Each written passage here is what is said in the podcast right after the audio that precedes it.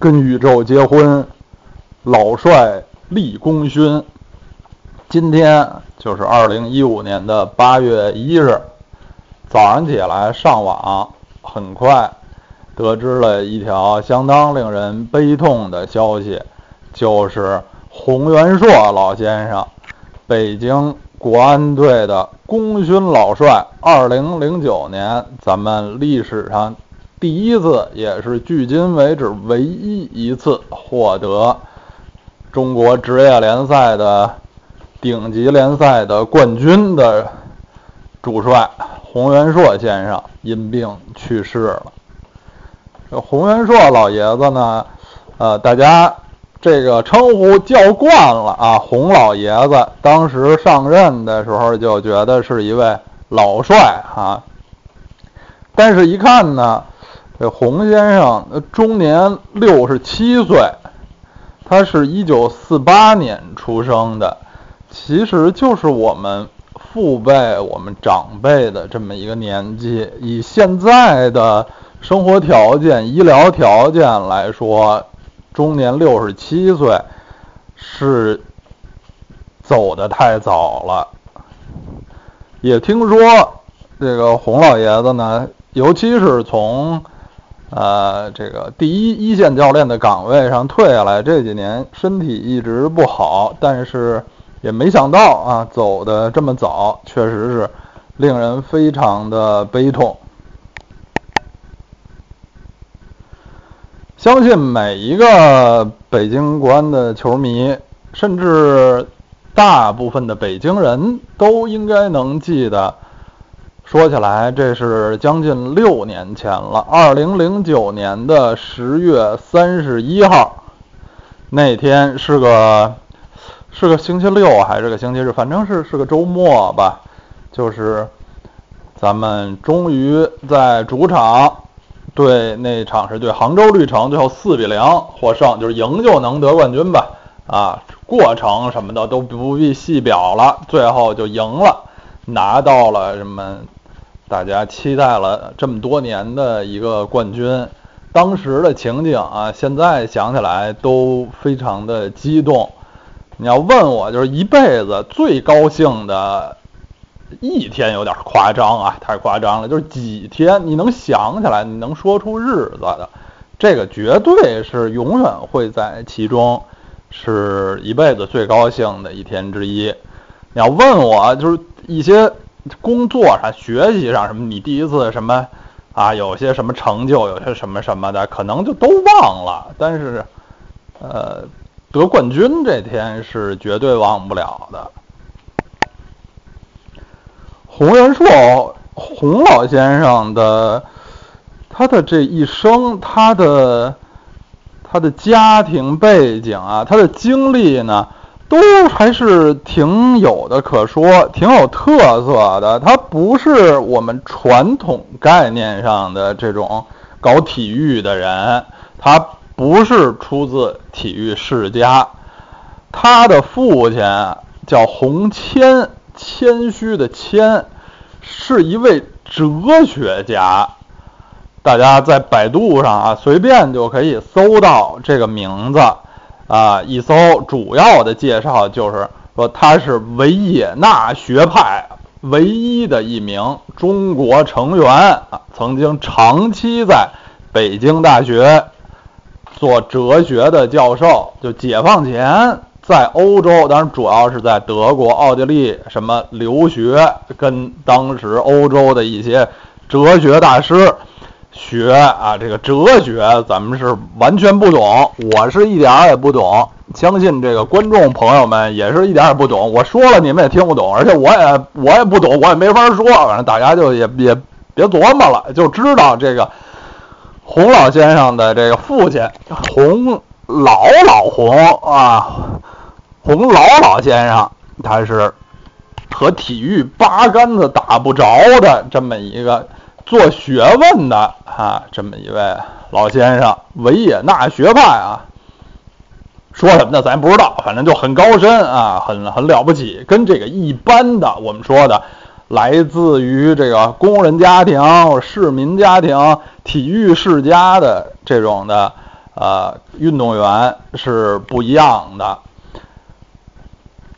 这个洪仁硕，他曾经我们看他的履历啊，一说也是北京足球名宿，老的北京队的重要的成员啊，队长期曾经担任北京队的队长，也入选过国家队。大家熟悉的洪老的这个形象呢，就是一个瘦老头啊，很瘦，呃，个子看起来也不是很高。实在是看不出有曾经还当过国脚这种历史，很多人看着都都不太相信。但是啊，我专门查了一下资料，这些呢确实是真的啊，千真万确的。我手头有两份七十年代国家队的名单。分别是1973年和1977年，洪元硕的名字都赫然出现在这个国脚队员的名单里了。1973年的这一届啊，教练是著名的年维四年指导，这队员里头也有不少是我们现在耳熟能详的中国足球的名宿，就其中就有咱们北京国安。多少年的这个守门员教练李松海李指导，当时他是这个国门队里还有戚务生，后来担任过国足的主教练。徐根宝这不用说了啊，蔺新疆这天津的名宿，什么杨黎敏这辽宁的王厚军，上海的李宙哲，著名的这个朝鲜族前锋。池上斌，这大连的啊，著名的，呃，后来也当了好长时间教练。沈福如啊，要大家要注意一下，这个沈福如和我们熟悉的沈祥福、沈指不是一个人啊。虽然这个名字，俩人的名字非常像。这沈福如是天津足球的名宿啊，来自天津，和沈祥福还不是一个人。荣志航，这当然特别著名的广东的啊球员。然后就是洪元硕啊，从这个洪元硕的名字在这个名单里的位置，我们也能看出来他是踢前锋的，他名字非常靠后。啊，通过查一些资料呢，他可能是踢边锋的，就是据说是北京足球小快灵的这个风格的开创者、实践者之一啊，可以想象。这个他年轻时候啊，估计也是速度很快，这种比较灵巧的啊突破型用脑子踢球的这种球员，就是我咱们一说北京足球小快灵用脑子踢球啊，可能洪元硕、洪指年轻的时候就是这样一位球员，就是一九七三年的。这支国家队呢，说是出访了阿尔巴尼亚，并参加了一系列友谊赛。当时还是在文革期间，这个足球的工作啊，肯定也是开展的，哎呀，断断续续、破破叉叉。有这么一届国家队算不错了。然后洪老的名字呢，第二次也是最后一次出现在。国家队的名单中，就是四年后的一九七七年了。一九七七年，因为理论上文革啊，十年动乱已经结束了，中国足球也开展了更多的这个走出去、请进来什么的活动。从资料上看呢一九七七年曾经先后招入了。四波就是组组成了四支国家队，当然这其中是那个有很多的人他都有这个重复的情况吧，就曾经四次召集国家队，其中这个洪恩硕的名字出现在了第二波国家队里，这支国家队是去非洲出访了坦桑尼亚和博茨瓦纳，我们的非洲兄弟这些。球员也又出了一次国，当然这出国出的都不是特别的这个发达的，特别这个满地金子、高楼大厦的那种国家。洪老看来也是跟着国家队又去了一趟非洲。这支国家队里头呢，还有咱们的老熟人李宗海李指导啊，另外的名人呢，相对来说不是太多。然后还有王俊生，就是以前曾经长期担任中国足协高级领导的那么一个。大家一说王俊生，都是说中国足协什么专职副主席的那么一个满脑袋官司的这么一个足球干部。其实人当年是守大门出身，也是国门的。呃，然后队里呢有李维淼、李维肖。这是北京足球非常著名的一对双胞胎。前十几年啊，李维淼指导啊，曾经经常在中央电视台、北京电视台担任解说顾问啊。一说就是要说李维淼、李维肖，大家对李维淼比较熟，因为经常看他出来啊解说啊什么的，也是这个体型啊，感觉和。洪元硕有点像，都是个儿不高，也不壮，然后哎，有点知识分子气，就看不出这人年轻的时候怎么还是踢足球的，还是国脚。然后就老听说他有一个双胞胎兄弟，不是一般的兄弟啊，双胞胎兄弟叫李维肖啊，他们都曾经是北京足球名宿，曾经是国脚。这证据这里就有，在一九七七年的这届国家队里，就赫然有李维淼、李维肖的名字。除了这对双胞胎，还有刘立福、沈祥福，这也是北京足球名宿，合称为“二福”。这沈祥福当然是大家太熟悉了，著名的教练啊，在北京国安队曾经两次长期的执教。最近十几二十年，中国足球最活跃的教练之一吧，神指啊，我们也都很尊敬的一位教练。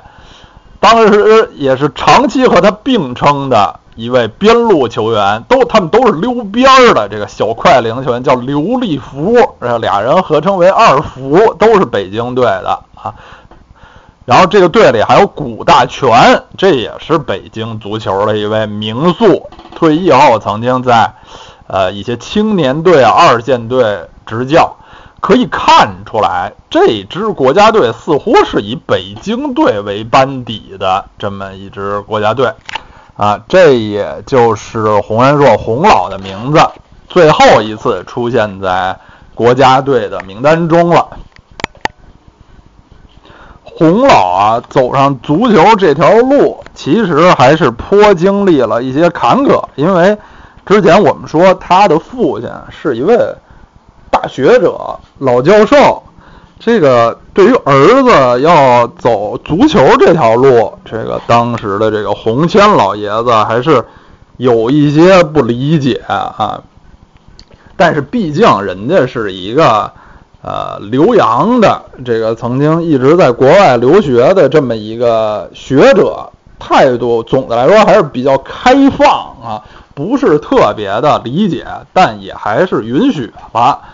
我们查百度百科呢，还提到了这么一件异事儿，就是有一次啊，洪仁硕家里来了一位父母的老朋友，就是后来长期担任国家领导人的民主党派的一位著名的领导人雷杰琼啊，雷杰琼先生，一位后来也特别高寿的这么一位学者出身的女性。国家的领导人，这个雷杰琼先生知道他的这个晚辈了，洪元硕要踢球，也是不太理解，就是说你怎么不不跟你爸一样做学问呢？这这为什么要踢球啊？这是这这是干什么？这学者们可能对此呢都不太理解，但是洪元硕呢，对足球的这个热爱还是非常坚决的，最后还是。就选择了踢球，最后也获得了家人的认可。就是据他自己的回忆说吧，说父亲最后同意我去踢球，但他把踢球的利害关系跟我分析了一遍，由我自己决定。最终，我还是走上了足球这条道路。洪老还是有很高的足球天赋的。刚才我们说呢，他。一九四八年生人，当然足球生涯的黄金时期是在七十年代了。但他之前一九六五年十七岁的时候就进入了北京队，一直踢到一九八一年三十三岁的时候退役。在后期呢，据说有五六年的时间，他也是一直担任咱们北京队的队长。关于洪老的足球人生，我们今天先说到这里，下期节目再续。